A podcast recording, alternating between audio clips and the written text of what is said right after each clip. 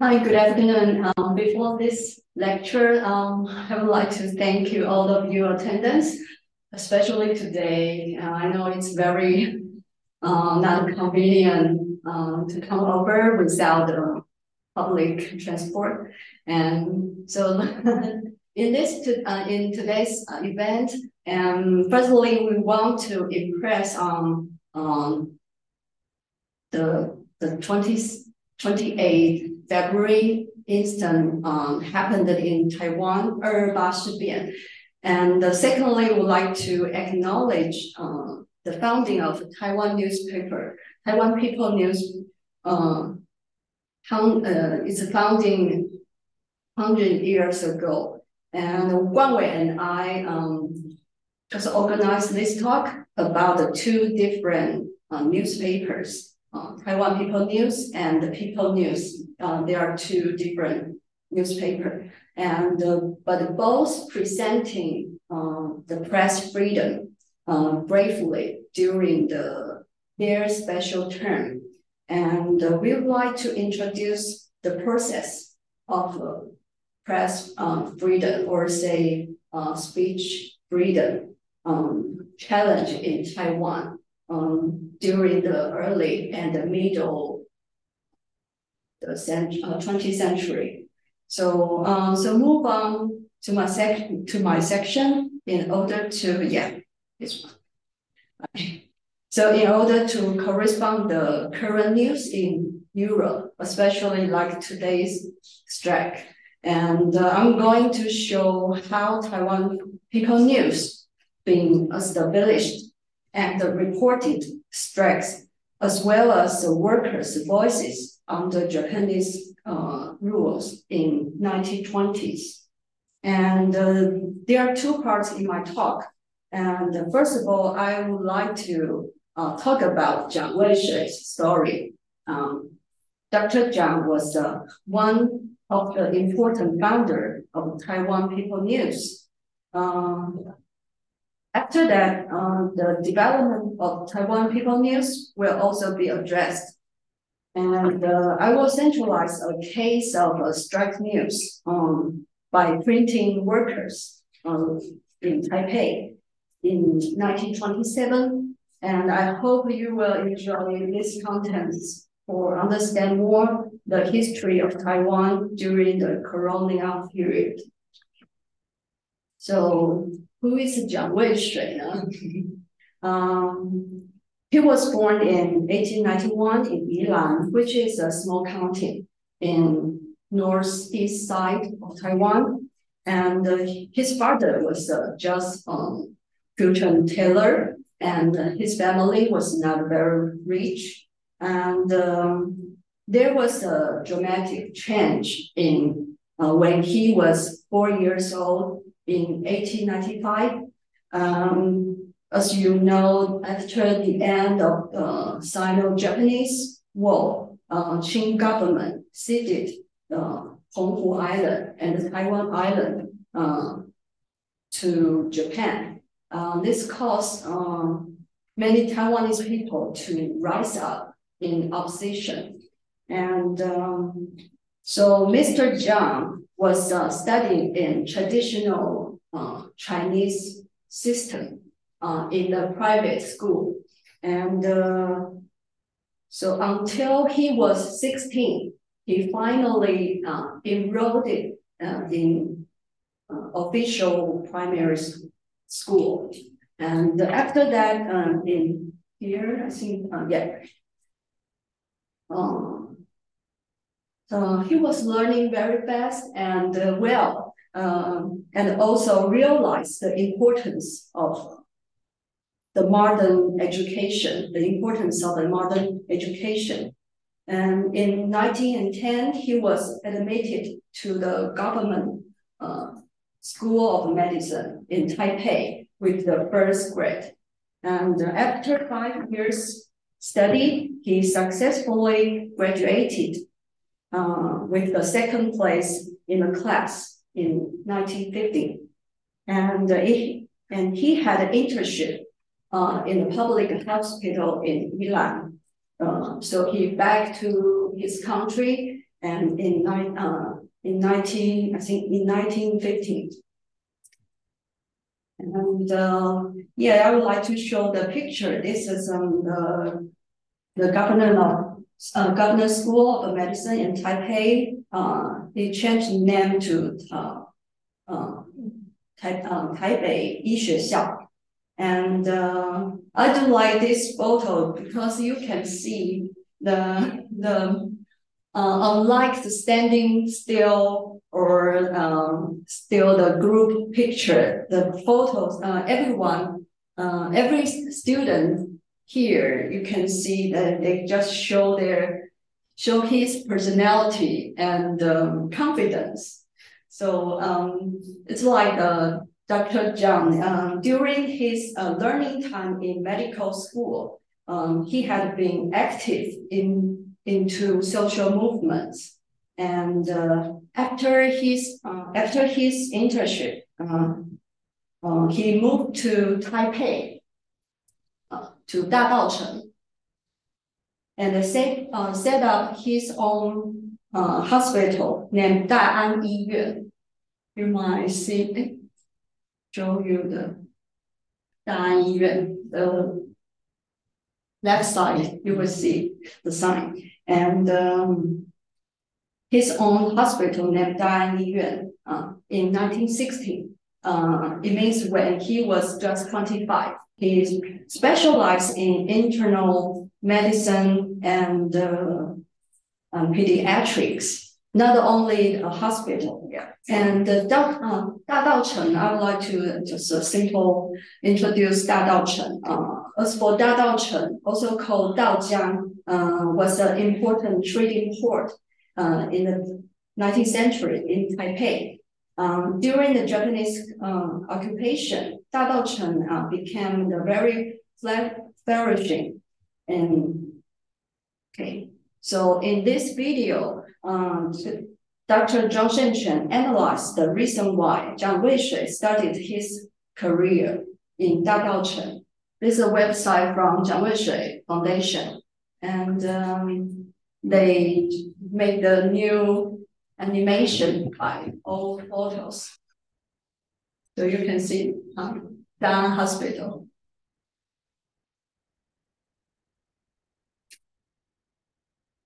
You will know who is here later.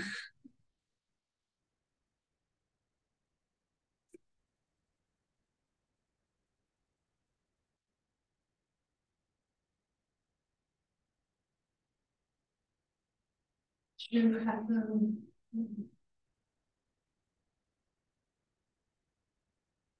so if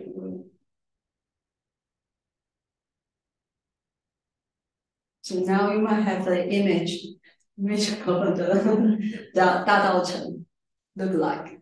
And uh, let's go back to the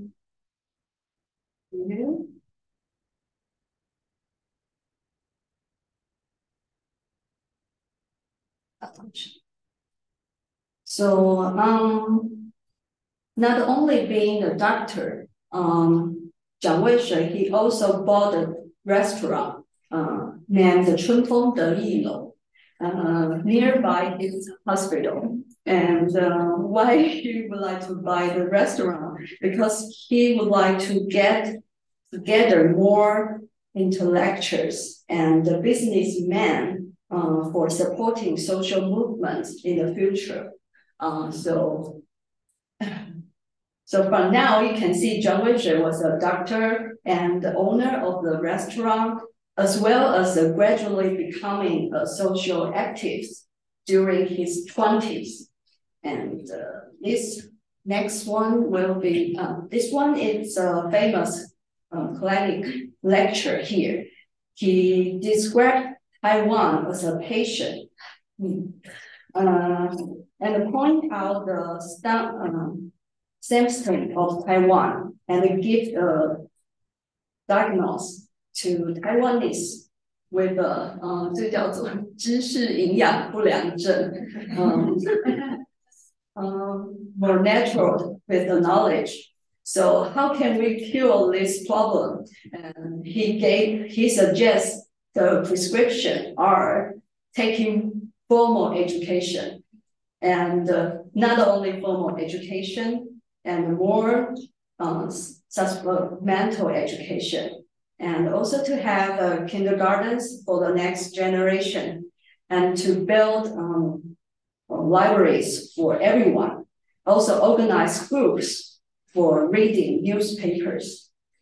So, and um, he, he's, he used the, uh, here, here, this part, uh, sorry, we cannot point out, uh, so extremely much, um, uh, for at least for 20 years to change the situation of Taiwan.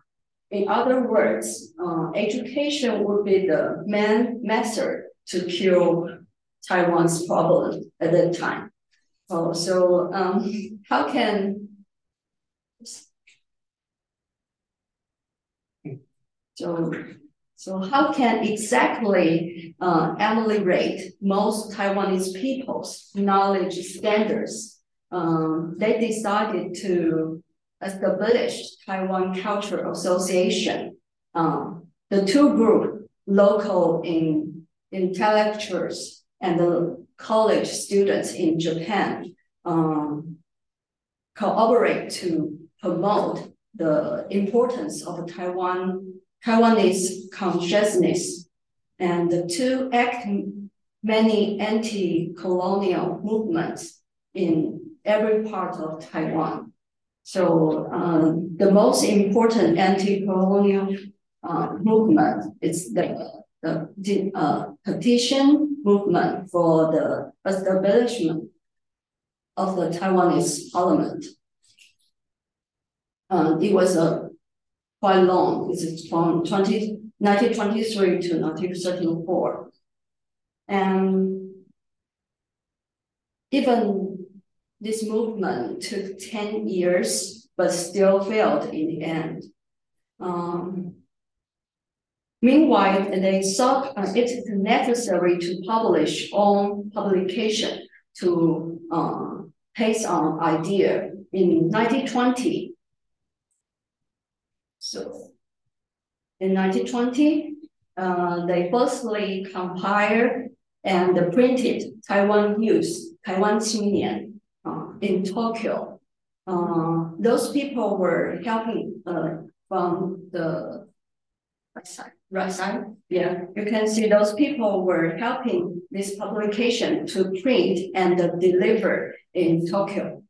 Um, but why they had chosen uh, Tokyo not in Taiwan, uh, because since 19, uh, 1900, um, there was a strict censorship in Taiwan. Um, before publication, um, those contents need to be checked by Japanese government um, in Taiwan. But then there's a two different system in Tokyo and Taiwan. So in Tokyo, it's, necess it's not necessary to be checked uh, the contents. So um, the chance okay, yeah. Um, the, at that time, so actually, um, Taiwan Qingnian uh, is not was not many Taiwan people be uh, seeing at that time um, many people had no chance to read this magazine. So after two years, uh, they like to wide up readers, uh, not only focusing on youth uh, young people. Um, so they changed the name of this mag magazine to uh, Formosa in 1923. Uh, the, the Formosa was published uh, every 10 days. And in April 23rd, uh, April 23, and almost 100 years ago, um, they created this new publication. Um, the second part, the Taiwan Minbao, the Taiwan People News, was a weekly newspapers at the same time with the, the Formosa publishing. But uh, as we know, there was a ter terrible earthquake happened in Tokyo uh, in on first sep September 20, uh, 1923. Um, so over 10,000 people uh, were killed in this earthquake and a large numbers of houses were burned and destroyed, even the printing plants. So it's not very, not, it was not going well during that time. So they published these two publication, but it's, it's very hard for them. So they decide to cancel the Formosa, just publish uh, Taiwan People News. So that it was it was a very bad time. So yeah, to that. So in the end, only the Taiwan People News um, keep printed, but uh, finally the Taiwan People News was allowed to be printed in Taiwan in um, actually in we go back to see. Um, so before the July 20, 1923, um, Taiwan People News was printed in Tokyo. So after that, uh, it was allowed to uh, to be printed in Taiwan uh, by 18 Japanese uh, version. So they can print it in Taiwan. So um, here, go back to see the uh, here. Uh, okay, so then, so in uh, 20, uh, 1925, the the uh, circulation was over 1,000, uh, 10,000 actually, 10,000, 10,000 for the, in uh, Taiwan, and without supporting by Japanese government. And you can see this one is a kind of um, remembering uh, the circulation uh, going high and uh, a ratio carrying the Taiwan People News. And uh, as you can see, it's not easy for just print, printing uh, daily uh, newspapers at that time. Um, delivery is another problem at that time. So, but um, another reason why I like this photo because it also shows um, different generation uh, to I think uh, join join to know um, these newspapers.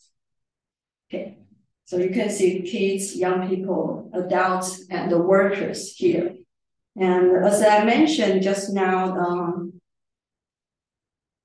so next one will be the, there were many groups of um, newspaper, newspaper reading. Uh, especially it's um, um, in order to share more ideas and knowledge to people who were unable to read and write. And uh, those events uh, made the Taiwan People News more uh. Also, there are um, some people we might ignore of printing workers. And um, we usually see publications and the printing products. Um, but uh, oh, we might forget uh, printing workers' efforts here. Uh, there's uh, one reason why I would like to trace back uh, their history and their voices. Um, so in the next part, uh, why on strikes for printing workers in 1927 will be the uh, the next point I would like to uh, tell. So actually before uh, 19, 1926, um, Taiwan People News focused on cultural events more and reported a few strike news from China. And uh, since uh, Labor Day, 1926, um, the labor movement in Taiwan had been active. Um, the biggest one uh, and the very first one labor movement in 1927 uh, was uh, holding by iron workers in Kaohsiung. And um, it's a the new city at the time in south of Taiwan. And um, in Taipei, um, there was a one big strikes by um, printing workers. Um, it's from here, the, the Taipei Printing Joint Stock Company, uh, located in Yamato, Yamato. Um, here, um, if I say it's Taipei Main Station, maybe you know the area just in front of Taipei Main Station. It's quite uh, so um uh, the the owner the owner uh, Funabashi and uh, he actually they are two, but I don't re, uh, I don't really know their re relationship. They might relate. Um, one is uh, one was uh, the mining boss owner, and he owned big mine, uh, miner in Taipei. And another one I just find that he, he's intro, introduced. Uh, he was a iron hardware tra trading owner in Kaohsiung. And he became a city city I forgot yeah, yeah in Kaohsiung after that. And uh, so okay. So that is the report from Taiwan newspaper according to the issue um, 160, 164, and 166 issues. So uh, according to the report, they say uh, the Funabashi boss was very demanding because he was um, he was manager of the uh, miner mm-hmm. for miners, so they treat them the printing workers very bad. He asked workers to work overtime during busy period, but uh, dismiss them in not busy. So that's the reason why, and they would like to uh, fight. they would like to fight. So the workers' uh, requirement was um, must inform workers two months in advance before admission and must pay two months wages when the workers just like now. And um, um, it's it, at the beginning it was very easy requirement, but the boss make it bigger uh, on June 21st. And Funabashi was also a leader of the Taipei Printing Association. So he connected with other owners to deal with this strike. So it's kind of shared responsibility to other owners. And uh, so they hold a, they hold a meeting and they had a terrible response to making uh, the working condition worse. So they gave, gave them many conditions, but it's not good for uh, workers. So during, uh, so yeah, this part. And during 23rd to 13th um, June, after the workers' meeting, they required, required, request several benefits and the list clear. However, those owners reject all. And uh, so they decided it's the formal strike started on 3rd of uh, July. Um, so the from this report, you can see um, it shows you know, those workers speaking rights. Not only this, uh, Actually, um, at that uh, at the same time, uh, other owner just um, like they from different industry, um, they they show they show their sympathy for strikes. So would like to help to trans. Uh, they would like to help the uh, workers. So uh, you can see over 200 workers uh, helping to transport sand and soil, soil from the Danshui River because uh, another owner uh, gave them a chance to work. So in this photo, you can see they, they are doing other job, but it's harder, but the nice pay as well. So they join to another work. So um, according to the report, uh, some of them workers, uh, they they they was doing uh, uh they was uh they was doing uh, how say they was doing uh selling food goods at that time and not doing printing anymore. Yeah. Oh.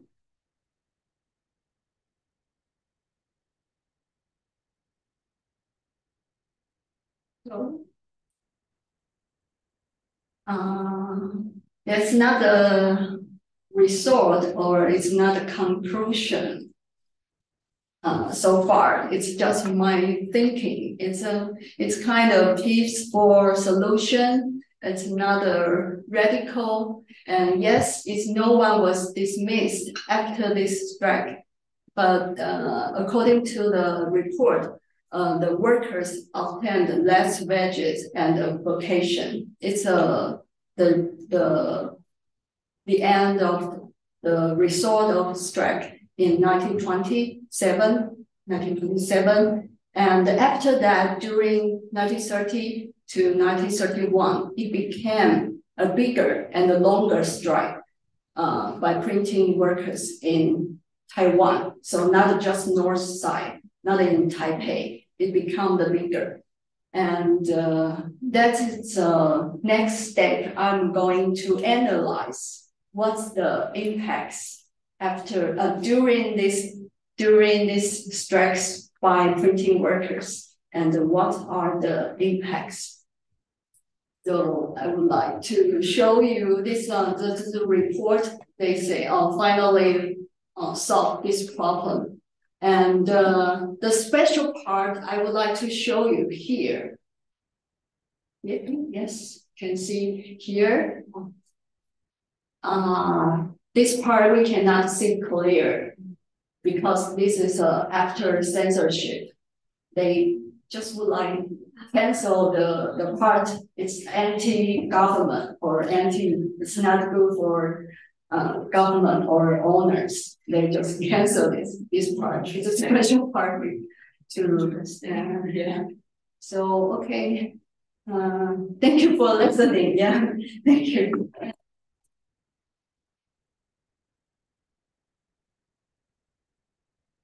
Move to okay. runways. Okay.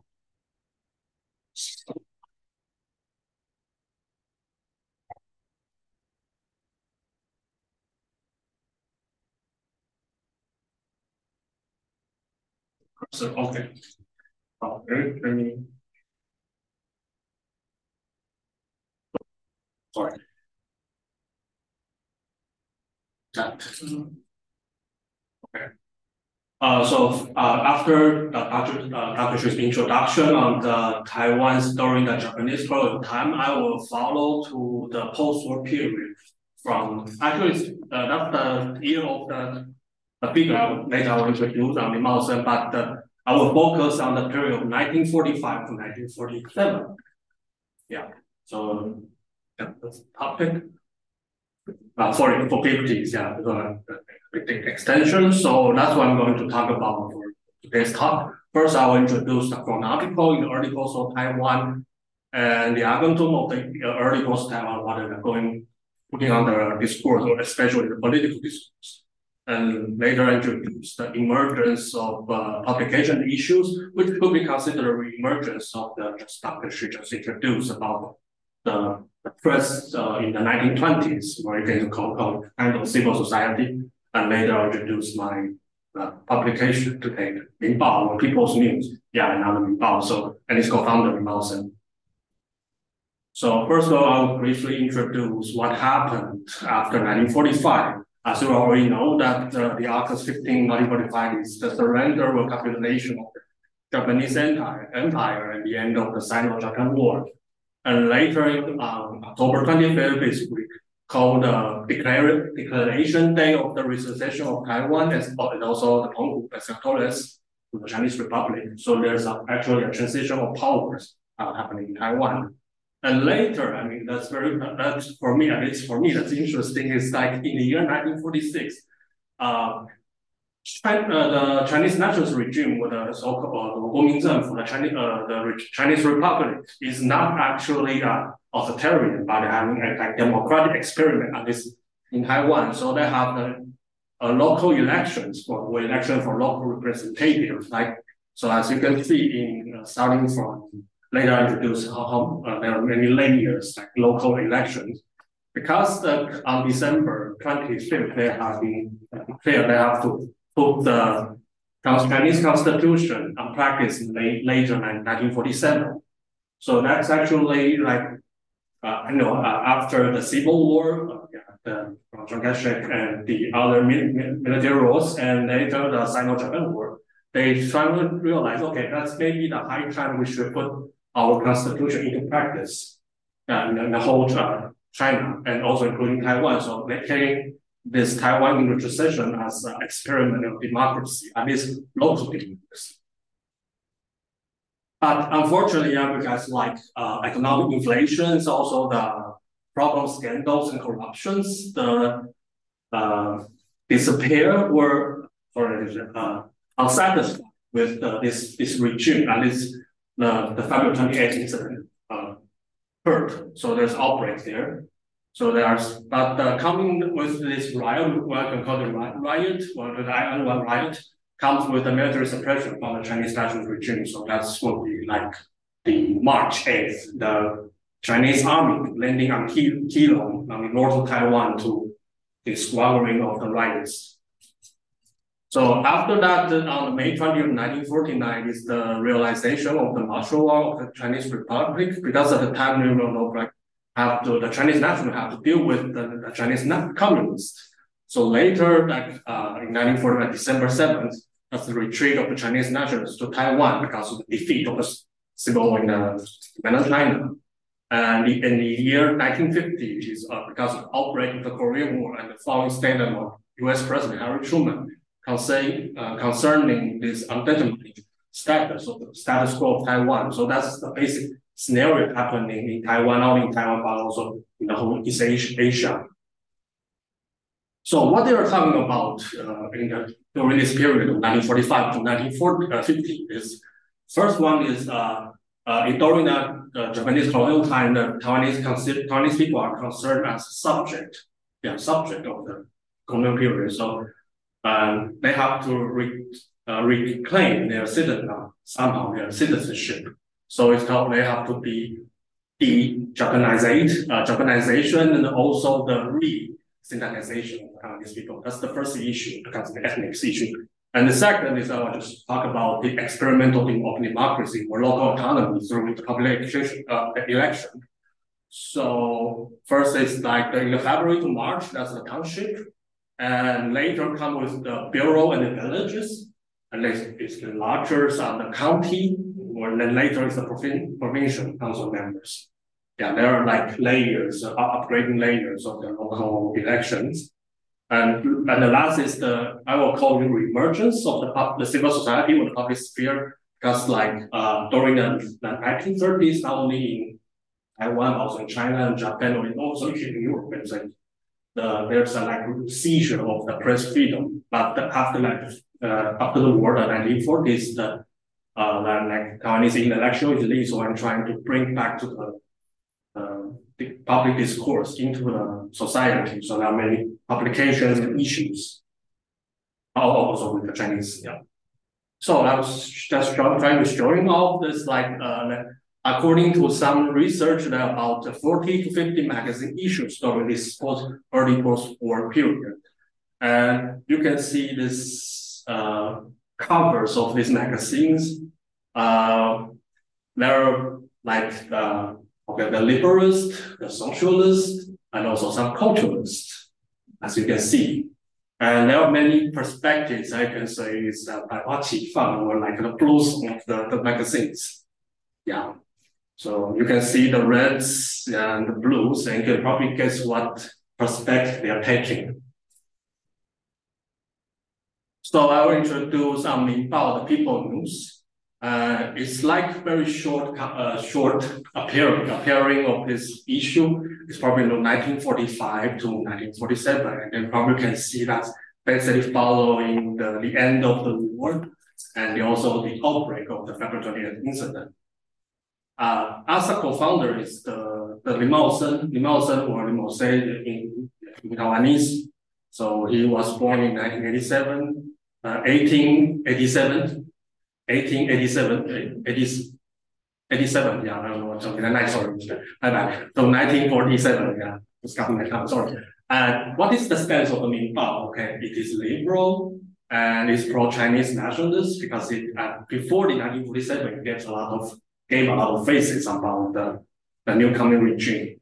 And in the meanwhile, the, the, this Minbao called for the local autonomy, implementation, and high civil participation in the sphere encourage people, okay, you should uh, focus on what is happening in our society and there's coming elect local elections, you should take some rules, some roles in it. So, okay, talking about this co-founder, Lin Mao I just keep it short, okay? Okay, he got his uh, master in the Tokyo, in the Tokyo Imperial University, and his topic is on uh, culture, Liang Zi, yeah uh, Chinese. So, so he does he got his master and he got his PhD at Columbia University, which is in New, New York. And his dissertation topic is about the public education for both under the Japanese administration, which is uh, published in 1929. So he's, then he studied under the supervision of the American pragmatism of Paul Monroe and John Dewey. And this picture, so I mean, I just got from internet. It's not what, it's not what I taken, and it's uh, it is carved on the Riverside Church, which is also in New York, just near Columbia University. And as as told on the second literature, is that uh, Li Mao said as a student there, they, they were invited by the the priest, I think it's the priest, uh, to leave their calligraphy on the on the windows in the church. So he left Mandarin or Chinese character, some these I call this liber. So on the on the on the fence uh, on the window there, yeah. So yeah, there's some I know some visitors, Taiwanese visitors uh, actually come uh, visit there for taking photos and videos. You can check on YouTube if you like. Yeah. So that is basic uh, educational background. So and he also talking about his uh, social engagement and he has his roles in academics. For example, he was the Dean of Academic Affairs of the Tainan Presbyterian Middle School, which is a Christian school. And, and that is for the religious or church part. And for the state part, he is the director of German and English teaching and library affairs at the Tainan High Economic School, which is known as the National Tsinghua University. Yeah, that's the top technician Schule.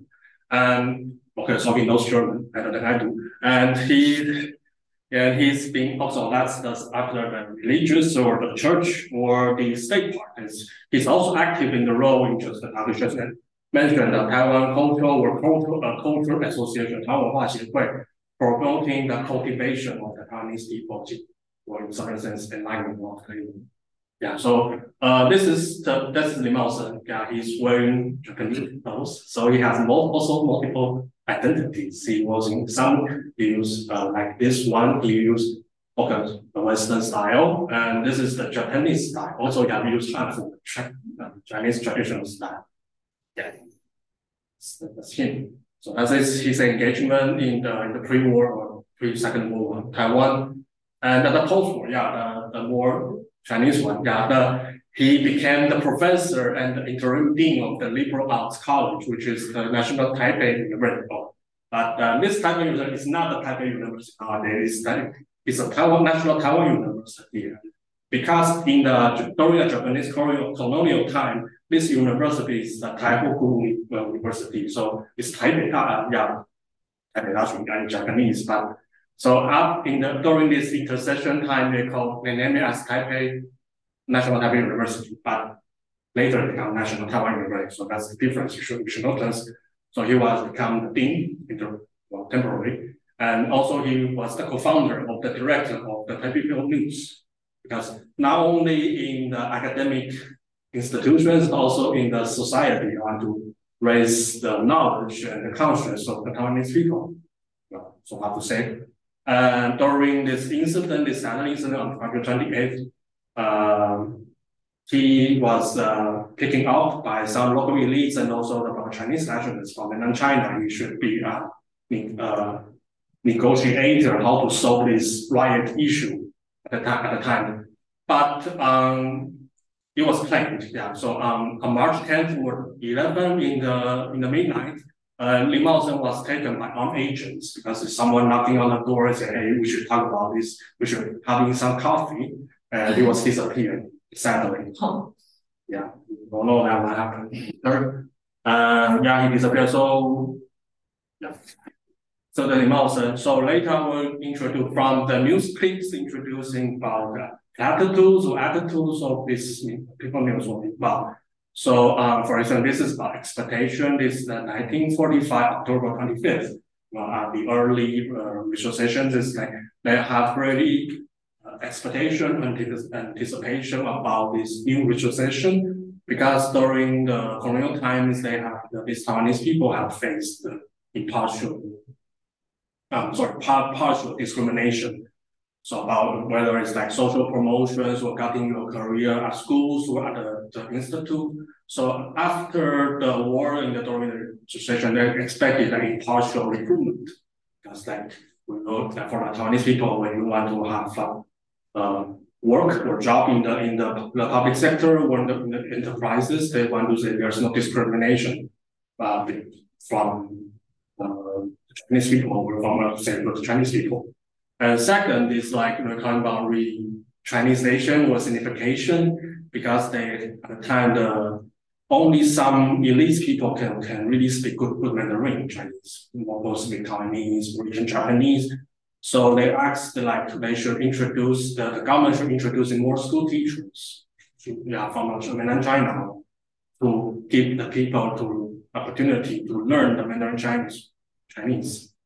And then there's the cooperation between the local citizenship citizens in Taiwan and the police officers from China, because during the as a previous experience, the, Chinese people had very bad experience with the Japanese police officers never seen the, the movies or the novels talking about these issues, talking about things. And the last is coping at the time because there's like uh, a post-war period or post-catastrophic period is always like having issues with economic inflations because things and also depressions. Yeah. So the one uh, government, uh, as putting those items to solve in early recession times.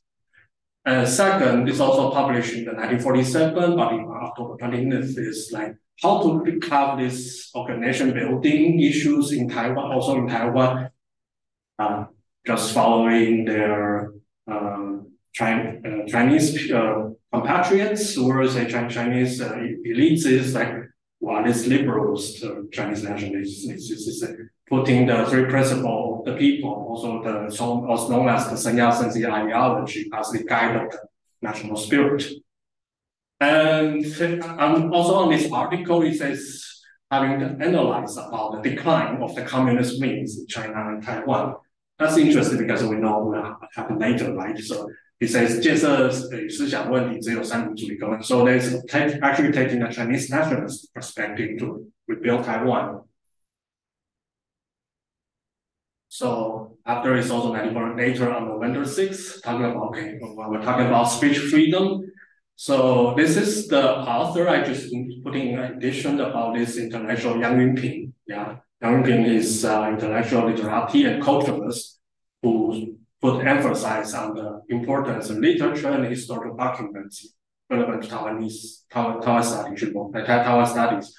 Um, actually, he, he during the recession or in early 1945, he also put emphasis like uh, there are many documents in the uh, Taiwan governor's office, and there are many documents recording like anthropological or political or social studies on Taiwan from the Japanese perspective, of course. And he was, although Yang Yunping was a very inclined to Chinese nationalists, but he also considered those Japanese colonial heritage from literature should, document should be archived. So late, that's that's probable for us are historical studies subject. And that's him, that's Yang Yunping. But he also comes, that's his uh, public uh, critique about first about the, the validity of the banning speech, good speech should be also rendered to the good public discussion. Because during the uh, Japanese colonial time review, especially in the 1930s, as he concerned is that the suppression of uh, speech freedom also hindered the social development now in Taiwan or Japan. So that's also caused the bad effects on, on politics, especially. And he ascribed to that is uh, that is the defeat or failure of the Japanese empire. So that's that's him, Yang Yunping, his uh, comment, social comment on, this impact. Uh, later, also back to Li Maosen, uh, November 18, 1945, he's talking about resettling the diasporic Taiwanese people in Japan and its previous occupied areas because there are like diasporic or wandering Taiwanese people, you know, like in Manzhou or in, in Japan. Then after 40, 1945, they should, uh, the government should take some measures to bring back those Taiwanese, so otherwise there will be um, diasporic so it's like settled. Also concerning the issue of citizenship. Uh, later, that's the again, again, sorry, again talking about the speech freedom. December 28, 1945, it says that's another like reiteration about speech. Speech freedom should be considered as one of the founda foundations of this the state, which is state of constitutionalism. And so also again, talking about the hindrance of uh, public speech or speech freedom in um, regimes should could be ascribed to the defeat concerning the experience in Japan and Germany. And then it's the 1946 February 7th, talking about the constitutionalism, because at the time the, the also in the, the Chinese nationalists and also the Chinese elite were discussing how to implement the China, the constitution of of China. And so they're talking about the, the Wu Xianzao, the draft the act of this thing uh, in the Constitution National Assembly uh, Kuomintang And so as even though they're like Taiwanese society can become a little bit marginal in the Chinese Republic, they're still finding out how we got a should got more engagement or involvement in the uh, Republic. Okay, about also a public repeating on the press freedom. And this is more of a specific case because in the around February 14 or earlier in the, year 1946, uh, at Hualien, which is like the eastern coast, eastern city in Taiwan, there is a scandal or corruption on the rice. Yeah, because the, the price of the, the price of rice getting higher and as inflation and some issue with the public bill because like sugar and the rice are like monopolized by the government bureaus, government sectors. And there's like uh, officials corruption bribery about controlling the price. So that's the that's the scandal. Uh, scandal. Some other newspaper want to file reveal this scandal, but of course it was like putting silence. We should not talk about this. That is against the government. So Minbao at this article issue, issue that uh, the freedom of speech and press should be uh, in a healthy development and talking about this issue should uh, well, you can say talking about elephant room should be um, in a pro should be a progress, but in reality, the government pressed down this this issue. We should not talk about this. So, so that is not healthy. So this Minbao, this uh, commentary, start talking about we should have better freedom to talk about this to make the society better. So as you can see, uh, on economic and social side, uh, the, the problem cannot be solved. And on the political side, uh, the constraint of the press freedom, the speech freedom still go, still still went. So that's the 1946 September 13th, that's government discontent or dissatisfaction with the government. Because I see that's uh, only from the Hualien, that's an eastern city in Taiwan, just a city. But this problem um, getting worse. So like it become like a whole Taiwanese issue. It's uh, inflation, depression, economic depression, and also uh, sorry say this, so suicide cases.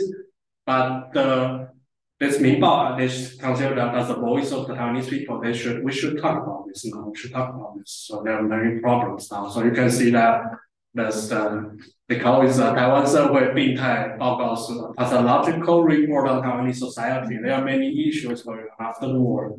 So we should talk about this like the life, steal, and public corruption. And uh, says entertainment only favors some certain class. You know what happens.